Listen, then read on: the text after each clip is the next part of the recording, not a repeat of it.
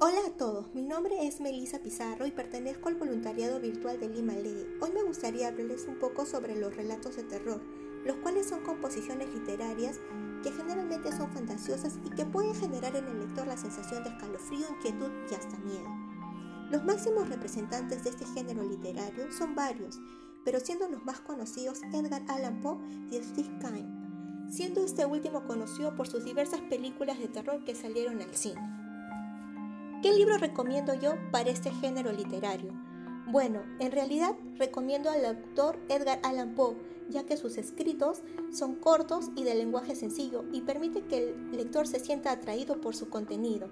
Los libros que recomiendo son El gato negro, Corazón del ator, El cuervo y el, y el escarabajo de oro.